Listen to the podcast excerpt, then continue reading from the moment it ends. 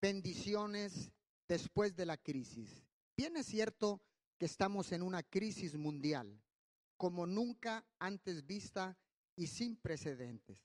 Pero quiero comenzar diciéndole que Dios, en medio de una crisis, a través de una crisis y después de la crisis, Dios tiene bendiciones abundantes para todos aquellos que creen en Jesucristo de Nazaret. Quiero empezar con la definición de la palabra crisis. ¿Qué es una crisis? ¿Qué significa una crisis?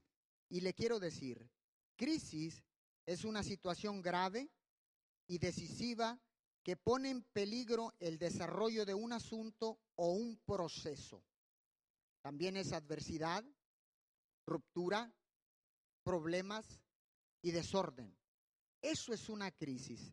Ahí donde usted está, yo quiero que usted note que una crisis pone en peligro el desarrollo de un asunto o un proceso.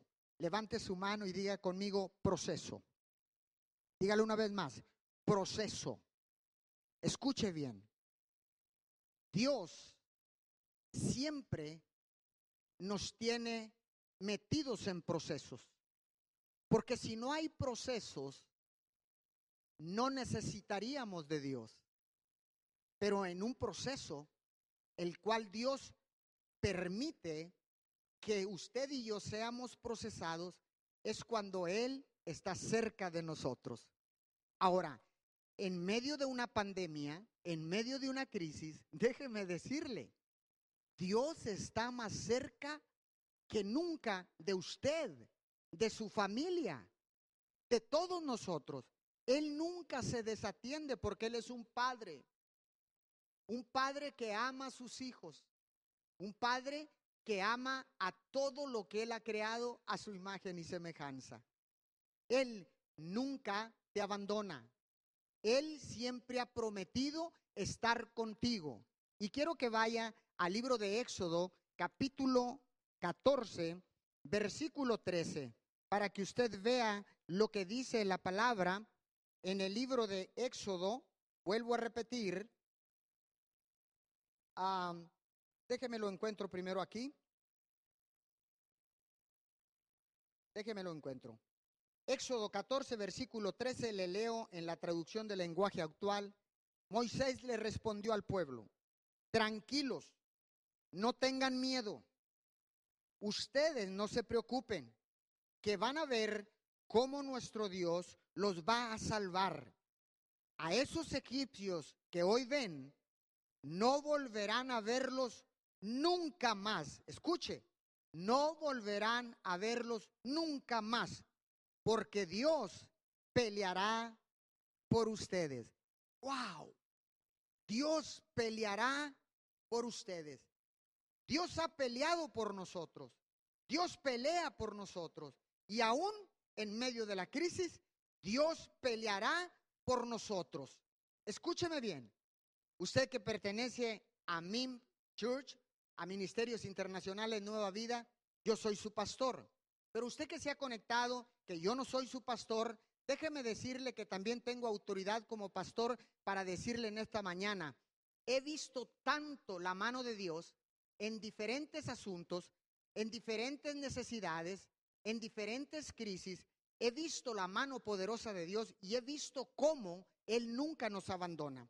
Hoy en esta mañana, déjeme hablarle como su pastor, déjeme hablarle como una persona que puede guiarlo en medio de esta crisis, una persona que puede asesorarlo, aconsejarlo y ministrarlo en medio de una crisis. Escuche, le vuelvo a repetir, yo he visto cómo en los procesos Dios ha intervenido de una manera sobrenatural. He visto enfermedades sanadas totalmente por nuestro Padre Dios. He visto gente enferma de diabetes ser sanada por el poder sobrenatural de Dios. He visto matrimonios restaurados a través de crisis matrimoniales. He visto, escúcheme bien, he visto de primera mano, porque yo lo he experimentado, porque yo he estado orando por todas estas personas. Hoy, en esta mañana, déjeme decirle que he visto eh, eh, economías devastadas de familias. pero siempre he visto también que después del devastamiento económico viene algo abundante de parte de Dios. He visto cómo personas son despedidas de su trabajo. Y he visto cómo Dios le da o le restaura un nuevo trabajo con doble de salario, con doble de sueldo. Ese es el Dios que yo le predico en esta mañana. He visto, y como su pastor, si usted pertenece a Mim Church, le hablo como su pastor. Si usted no pertenece a Mim Church, pero se conectó, está eh, ahorita recibiendo esta palabra, déjeme decirle que tengo autoridad para guiarlo, para asesorarlo en tiempos de crisis, porque Dios nos da la respuesta. No hay otra respuesta más que la de Dios. Ahora, déjeme decirle lo que es un proceso. Déjeme decirle, un proceso en el reino de Dios no hay caminos cortos. En el reino de Dios no hay un shortcut. En el reino de Dios solo existen procesos, porque los procesos nos, nos van transformando y nos van preparando para lo grande de Dios. No hay, no hay bendición sin proceso. No hay éxito sin proceso. No hay victoria sin proceso. Déjeme se lo digo de otra manera. La fe significa procesos. La fe significa procesos. Escuche, en el silencio somos procesados. Cuando estamos en silencio, Dios nos procesa porque nos está preparando para la victoria, para su victoria. Escúcheme bien, los procesos son necesarios. Si usted que me está viendo y yo no fuéramos procesados, permítame decirle, ¿para qué necesitaríamos a Dios? Escuche, es fácil hablar de crisis cuando no se está en la crisis. De hecho, nosotros preferimos leer cuando el pueblo de Israel estaba saliendo de cautiverio y Moisés los guiaba por el desierto y los llevó hasta el Mar Rojo y usted conoce la historia. Dios los llevó por un camino largo. Ellos podían estar en 30 días, tres semanas, podían llegar a la tierra prometida, pero Dios los fue llevando por un proceso, los fue llevando por un, por un camino que no era el correcto aparentemente. Mas, sin embargo, Dios los guió porque de noche la nube, perdón, de noche el fuego los protegía del frío y en el día la nube los protegía del sol. Escuche bien, pareciera ser que en esta crisis Dios no está con nosotros, Dios no está con usted, pero déjeme decirle, permítame enseñarle un poquito, permítame que como pastor tome autoridad que Dios me ha dado, no es mi autoridad, es la autoridad que Dios me ha dado. Por eso, permítame enseñarle un poquito. En los procesos Válgame la redundancia, somos procesados. Ahora déjeme decirle algo más. Déjeme decirle algo más. En el silencio, Dios nos habla. Dios siempre usa el silencio. Otra cosa, la obscuridad nos permite descansar. Tal vez ahorita estés pensando y diciendo, es que no veo más que tinieblas en medio de esta pandemia. No veo más que tristeza, pérdida, llanto, dolor. Y no veo dónde están, no, no, no veo una respuesta. Sí, déjame decirte que no vemos una respuesta física. No vemos una respuesta a través de la ciencia médica. No encontramos una respuesta humana, porque la respuesta viene de Jehová, que ha hecho los cielos y la tierra. Él es el que tiene la respuesta. Y esa respuesta viene cuando nosotros estamos en obscuridad, en medio de una crisis. Dios nos prepara, escúcheme bien, porque Él anhela con todo su corazón tener un tiempo con nosotros. Él anhela en el silencio y en la oscuridad. Mientras usted y yo descansamos, Dios utiliza ese, ese silencio y esa oscuridad para hablarnos. Y es en el descanso, escúcheme bien, es en el descanso que Dios nos habla como un padre cuida a sus hijos. Porque tal vez, déjeme decirle, estábamos tan ocupados en nuestras propias cosas. Tal vez estábamos tan metidos en el negocio que Dios nos dio, porque todo lo que tenemos Dios nos lo ha dado y ha usado personas para dártelo.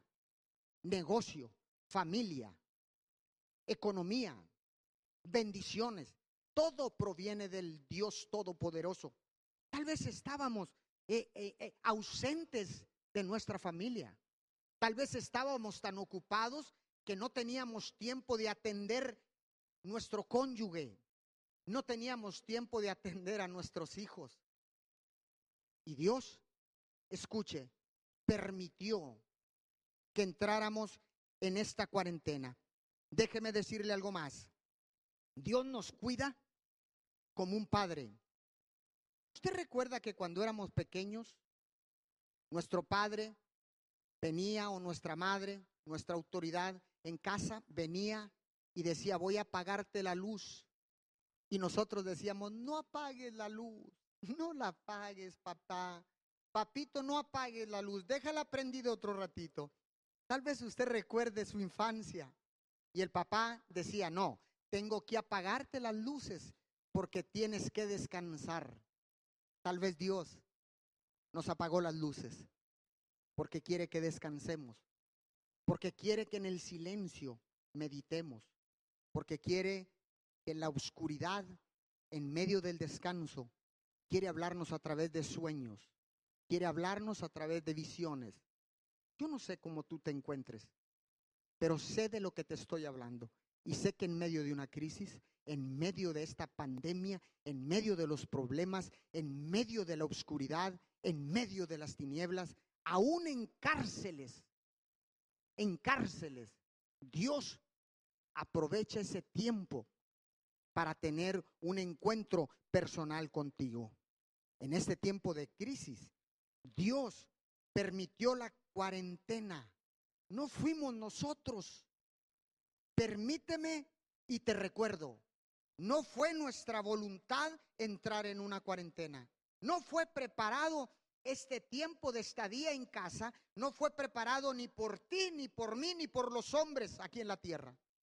Déjame decirte que fue Dios. Y te recuerdo que fue Dios quien permitió que ahora estemos en casa. Él estaba pidiendo un tiempo, un tiempo de silencio, un tiempo donde en el descanso lo pudiéramos escuchar. Escúcheme bien. El aislamiento en el cual estamos ahorita en todo el mundo, porque no hay excepción, en todo el mundo hay una orden de aislamiento. Y no fue porque nosotros lo pedimos. Fue Dios que nos trajo este aislamiento y esta estadía en el hogar. Fue Dios. Vaya al libro de Isaías. Veamos qué dice el libro de Isaías en el capítulo 26, verso 20. Le leo en la versión, eh, la Biblia latinoamericana. Ven, pueblo mío. ¿A quién le está hablando? Al pueblo. Dice, ven, pueblo mío, entra en tus aposentos y cierra tras de ti tus puertas. Escóndete por corto tiempo hasta que pase la indignación. Wow.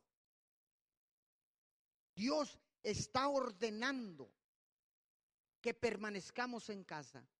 Él lo ordenó.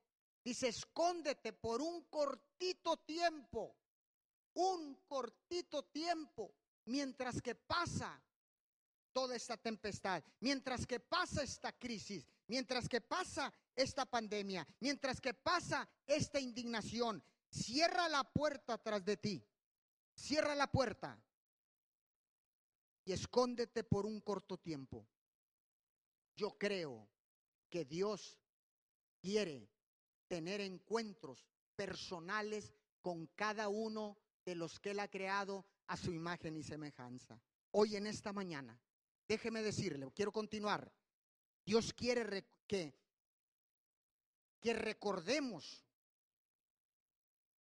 en nuestra vida, escúcheme bien, más bien no que recordemos, más bien creo que Dios quiere que reordenemos nuestra vida en esta crisis, en esta pandemia, que reordenemos las prioridades en nuestra vida, que pongamos en orden nuestra relación con Dios, que pongamos en orden nuestra relación con la familia, que pongamos en orden el uso de las finanzas que Él nos da a través del esfuerzo de nuestras manos.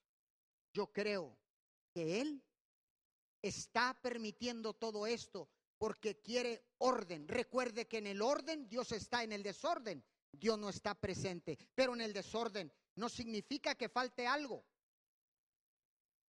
Significa en el desorden lo hay todo, pero hay que ordenarlo. Y cuando usted ordena su vida, ordena eh, la relación familiar, ordena las finanzas, ordena su relación con Dios, viene un orden absoluto y en el orden Dios habla y Dios bendice, porque Dios es un Dios de orden, Dios Padre, Dios Hijo y Dios Espíritu Santo. ¿Está acá conmigo? Dígame amén ahí donde usted está.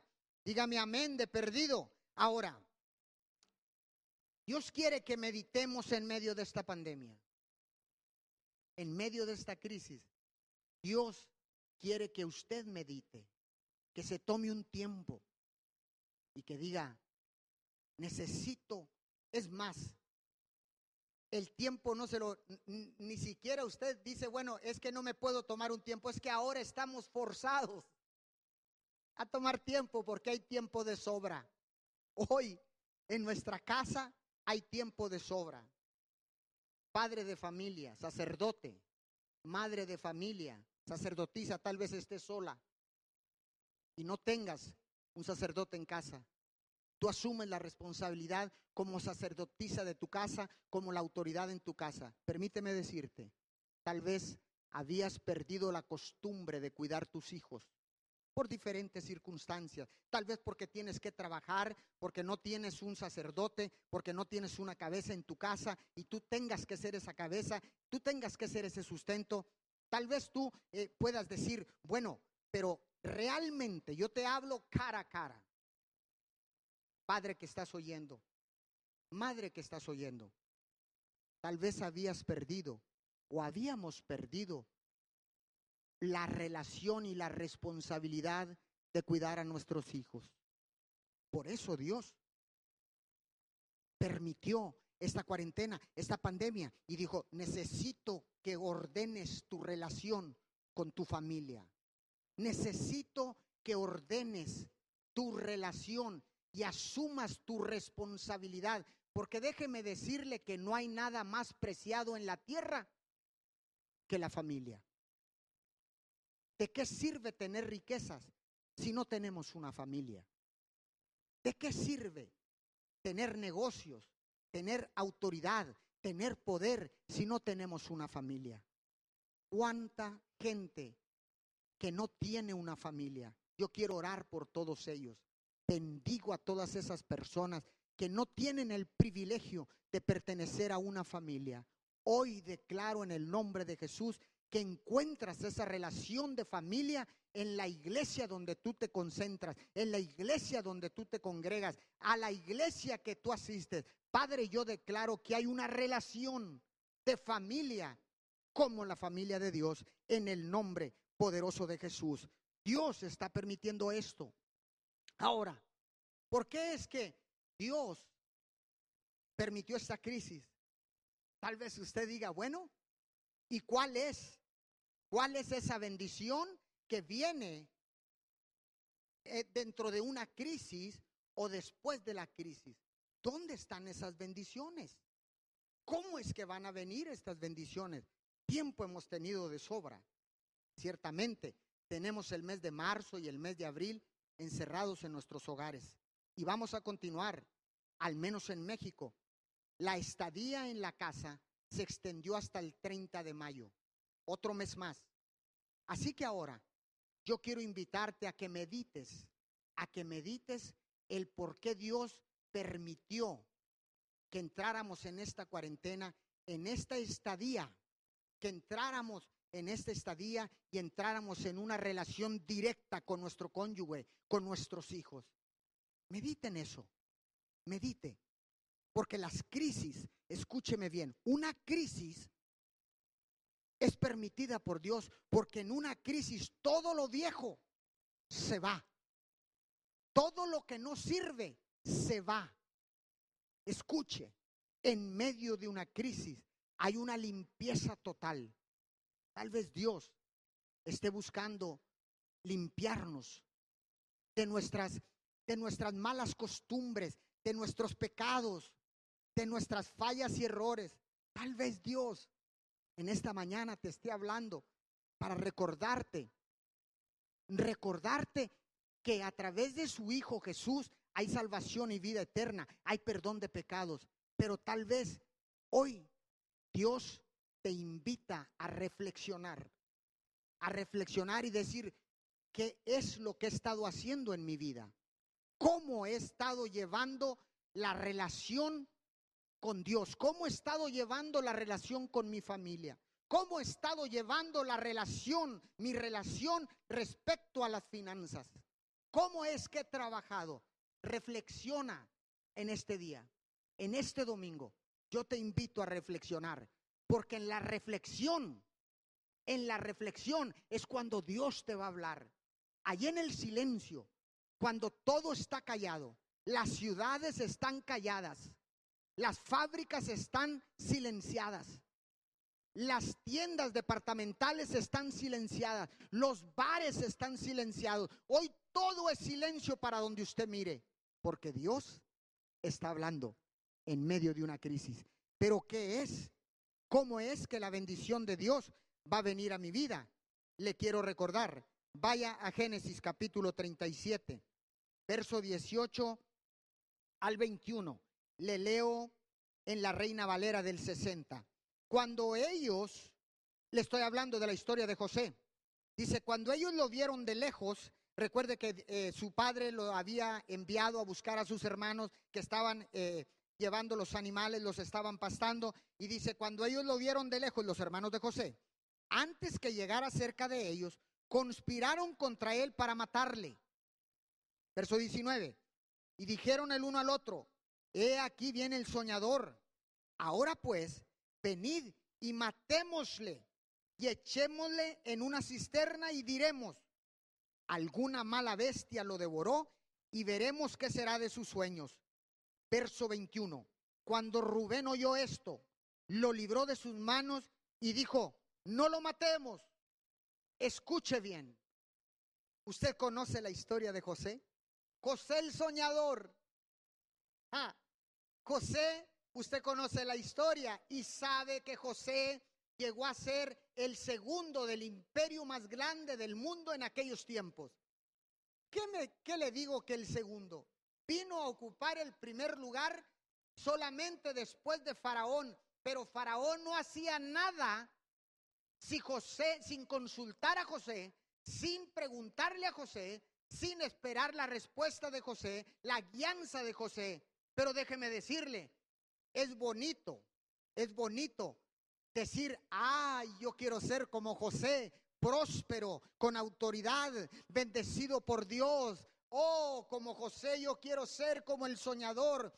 Oh, yo quiero ser como ese pueblo que Dios le abrió el mar rojo y entraron en seco. Yo quiero ser como ese pueblo, secó el río Jordán y el pueblo de Israel entró a Jericó. Yo quiero ser, sí, es fácil decir yo quiero, es fácil predicar esa palabra, es fácil pedir esa palabra cuando no estás en la crisis.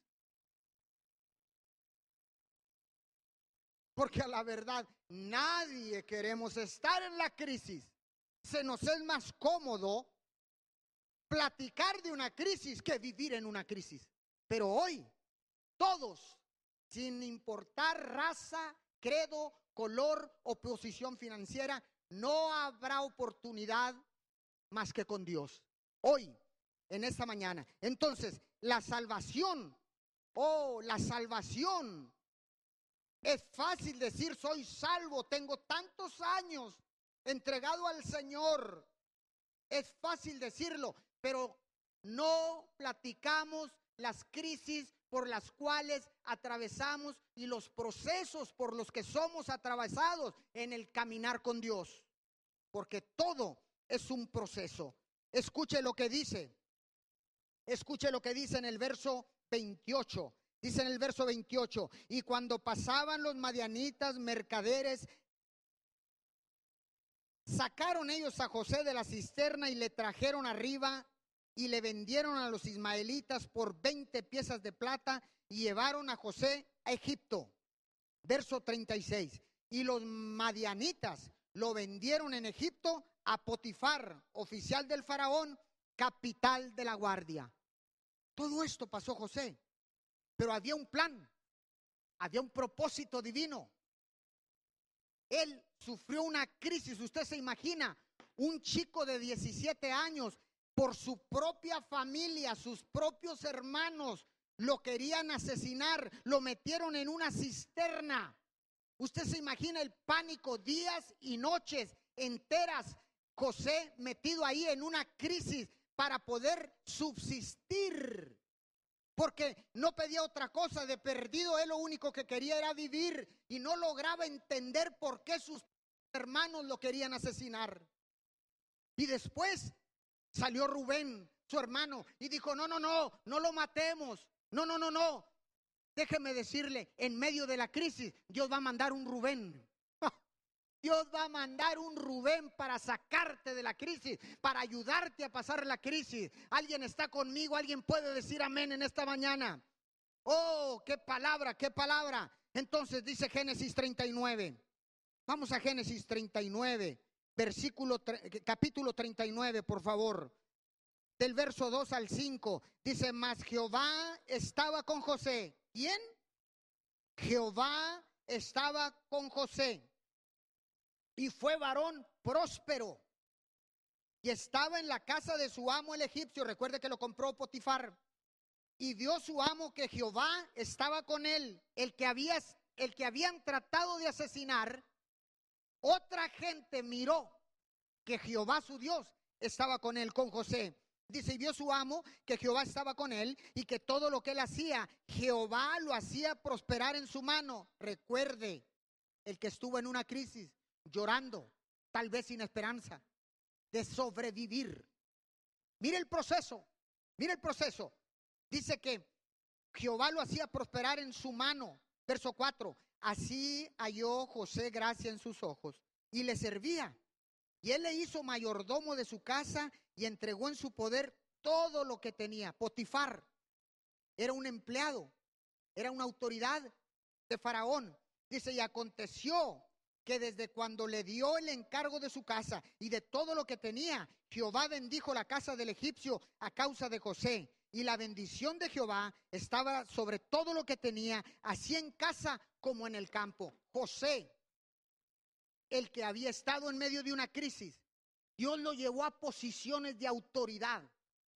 Porque no se trata de quién vaya a estar contigo en la tierra porque no se trata de buscar por el ojo humano o por vista, buscar quienes están bendecidos para yo ir con ellos y que la bendición me alcance a mí también. No, no, no, aquí lo que verdaderamente interesa y lo que verdaderamente importa es que Dios esté contigo, porque si Dios está contigo, a donde quiera que tú vayas, llámese Potifar, llámese ciudad, llámese país, llámese condición económica, no importa dónde vayas, si Jehová tu Dios va contigo, Dios te va a bendecir y te hará prosperar en la tierra a donde tú vayas. Dice su palabra que todo lo que tu planta pisare será conquistado. Así y que todo lo que con tu mano hagas será prosperado. Yo declaro que durante esta crisis y después de esta crisis, Dios te prospera abundantemente y te reditúa todo lo que tú hayas perdido al ciento por uno en el nombre de Jesús. Dios estaba con José. Había un plan, había un propósito. Escuche bien. Ahora quiero que vaya a Génesis 19, eh, el 39 del versículo 19 al 23. Del 19 al 23. Déjeme ir ahí. 19 al 23. Déjeme lo encuentro primero. Ya estando ahí, próspero, todo lo que tocaba era prosperado. Mire lo que sucedió. Dice, y sucedió que cuando yo el amo de José, las palabras que su mujer le hablaba, diciendo, así me ha tratado tu siervo, se encendió su furor y tomó su amo a José y lo puso en la cárcel. Recuerda que fue acusado de, querer eh, eh, violar a la esposa de Potifar. Dice, y tomó su amo José y lo puso en la cárcel. Escuche, de una posición de autoridad en toda una casa, es llevado a la cárcel. Dice, y lo puso en la cárcel donde estaban los presos del rey. Y estuvo ahí en la cárcel, verso 21. Pero Jehová estaba con José una vez más. No importa el lugar, no importa la ciudad. Lo que verdaderamente importa es que Jehová tu Dios esté contigo, esté conmigo, esté con nosotros. Y dice, pero Jehová estaba con José y le extendió su misericordia y le dio gracia en los ojos del jefe de la cárcel. Ahora va con el jefe de la cárcel. dice, y le dio gracia con el jefe de la cárcel. Dice, y el jefe de la cárcel entregó en mano de José el cuidado de todos los presos que había en aquella prisión, aún en medio de estar purgando una sentencia, la cual no merecía estar ahí, Dios lo bendice y Dios le da favor y le da gracia y lo ponen dentro de la cárcel como el jefe de todos los presos en aquella prisión. Y todo lo que hacía ahí, dice la palabra, todo lo que se hacía ahí, él lo hacía. Verso 23. Dice, no necesitaba atender el jefe de la cárcel, el jefe de la cárcel, cosa alguna de las que estaban al cuidado de José, porque Jehová, una vez más, Jehová estaba con José y lo que él hacía, Jehová lo prosperaba. No importa dónde usted esté, no importa qué esté haciendo usted, lo que verdaderamente importa es que Jehová esté contigo. Voy a cerrar Génesis 41. Vamos allá. Génesis 41, versículo 13 al 14 capítulo 41. Dice, y aconteció que como él nos interpretó, estaban ahí el copero y estaba el que hacía el pan, estaban prisioneros por el rey. Dice, y aconteció que como él nos lo interpretó, este, tuvieron un sueño y José, usted conoce la historia. Entonces José se los interpretó y así fue. Dice, yo fui restablecido en mi puesto y el otro fue colgado. Entonces Faraón envió, envió y llamó a José y lo sacaron apresuradamente de la cárcel y se afeitó y mudó sus vestidos y vino a Faraón. Versículo 13 y 14 del capítulo 41 de Génesis. Escuche, Dios usó la relación que tenía con José, lo usó para adivinar qué eran los sueños que tenía el copero. El copero fue restaurado, fue regresado al palacio de Faraón. ¿Y qué cree que pasó? Se le olvidó por años lo que José le había enseñado, pero surgió una necesidad. Vayamos allá al versículo 39 y al versículo 40 del mismo capítulo 41. Dice, y dijo Faraón a José, le adivinó los sueños a Faraón, recuerda las siete espigas, las siete vacas flacas, todo eso, y se las adivinó. Y dijo Faraón a José, pues ¿qué Dios te ha hecho saber todo esto? No hay entendido ni sabio como tú. Faraón, el hombre más poderoso de la tierra. En ese tiempo reconoce a José, dice, no hay otro entendido ni sabio como tú. Tú estarás sobre mi casa y por tu palabra se gobernará todo mi pueblo. Solamente en el trono seré yo mayor que tú. ¡Wow! ¡Qué bendición! Quisieron asesinarlo, lo metieron en una cisterna, lo vendieron como un esclavo. Trabajó como un esclavo con Potifar. ahí con Potifar sufrió otra crisis. La esposa le levantó calumnias y entonces fue llevado a la cárcel. Ahí tuvo otra crisis, pero Jehová su Dios estaba con él. Usó un Rubén, después usó al jefe de la cárcel, después usó al, al copero delante de Faraón y después usó a Faraón para ponerlo en posiciones de honor.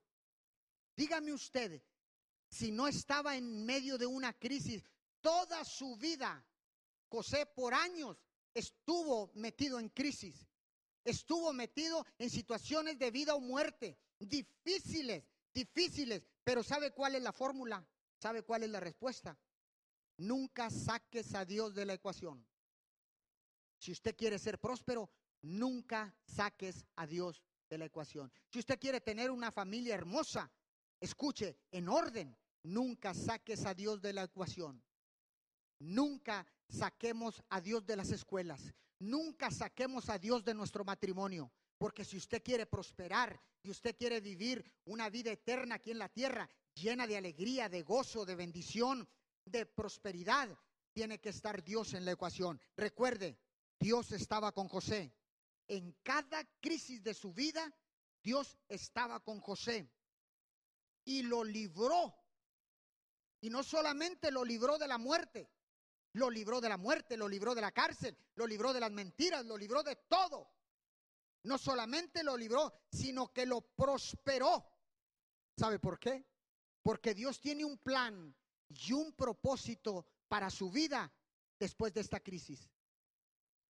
Póngame atención. Después de esta crisis, Dios tiene un plan y tiene un propósito específico para desatar bendición sobre tu vida. En cada crisis, Dios tiene un plan y tiene un propósito. Voy a cerrar en esta tarde, en esta mañana, perdón. Y quiero decirle, quiero decirle en esta en esta mañana, saldremos de esta crisis. Sin duda, esta crisis pasará. Ahí donde está usted en su casa, póngase de pie, póngase de pie y quiero hablar las palabras de Jesús. Póngase de pie ahí donde usted está. Póngase de pie mientras, mientras yo empiezo a orar ahorita en un momento y le ministro. Saldremos de esta crisis. Escúcheme bien. Sin duda, esta crisis pasará. Sin duda, esta pandemia terminará. Pero la pregunta es esta. Yo inicié diciendo cuando Moisés en el libro de Éxodo capítulo 14, versículo 13, dice, y dijo Moisés, no tengan miedo. Y, y Jesús, cuando vino la tempestad y estaba en la barca con sus discípulos, vino la tormenta. ¿Y qué dijo Jesús? ¿Por qué tienen miedo? Hizo la pregunta. ¿Por qué tienen miedo? Y después les dijo, ¿por qué no tienen fe? ¿A quién? Al pueblo. Moisés le dijo al pueblo, no tengan miedo. Dios está con ustedes. Jesús le dice a los discípulos, no tengan miedo. Yo estoy con ustedes. ¿Por qué no creen? ¿Por qué no tienen fe? ¿Por qué no activan esa medida de fe? Pero escúcheme bien, Jesús no reprendió a sus discípulos como reprendió a la tormenta, a la tempestad, la reprendió y le dijo, para. Pero a los discípulos les habló con amor, exhortándolos. Les dijo, ¿por qué tienen miedo? ¿Por qué no tienen fe? Les habló con tanta ternura en medio de la tormenta porque lo que quería era que entendieran el plan y el propósito de que Él estaba en ese lugar. Oremos en esta mañana. Póngase de pie ahí donde está. Señor, gracias en esta mañana. Gracias por todos los que se han conectado al canal de YouTube de MIM Church, a la plataforma de Facebook. Gracias a todos aquellos que llegaron a conectarse y recibieron esta palabra. Te damos gracias de parte de MIM Church. Muchas gracias.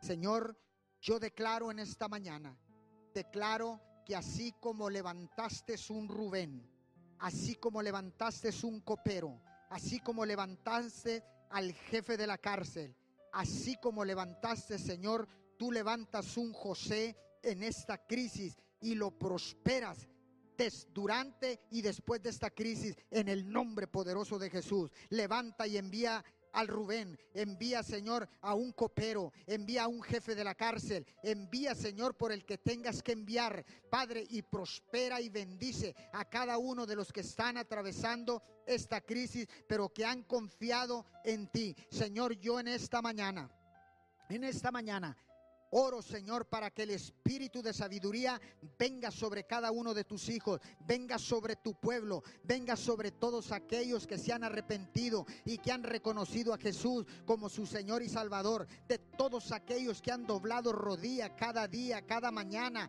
las 24 horas del día alrededor del mundo, Señor. Yo oro por cada uno de aquellos que han desatado un clamor, que han pedido la ayuda del único Dios del cielo y de la tierra declaro que la sagacidad y la astucia de los hijos de Dios se manifiesta durante esta crisis y después de esta crisis. En el nombre poderoso de Jesús, prospéralos, Señor, prospéralos en el nombre poderoso de Jesús. Amén y amén. Junte sus palmas ahí donde está, dele un fuerte aplauso al Señor. Yo declaro que esta palabra te trae aliento te trae esperanza. Porque esta palabra, en medio de una crisis y después de la crisis, Dios tiene preparadas cosas grandes para ti. Bendiciones a todos. Les amo. De parte de Pastor Juvenal Ramírez y Mim Church, les damos las más sinceras gracias y los esperamos en nuestras próximas transmisiones. Conectados con Mim